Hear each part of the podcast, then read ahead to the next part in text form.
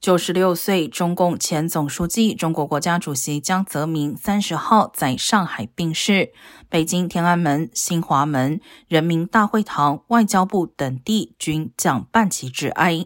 官媒及入口网站首页均改为黑白色。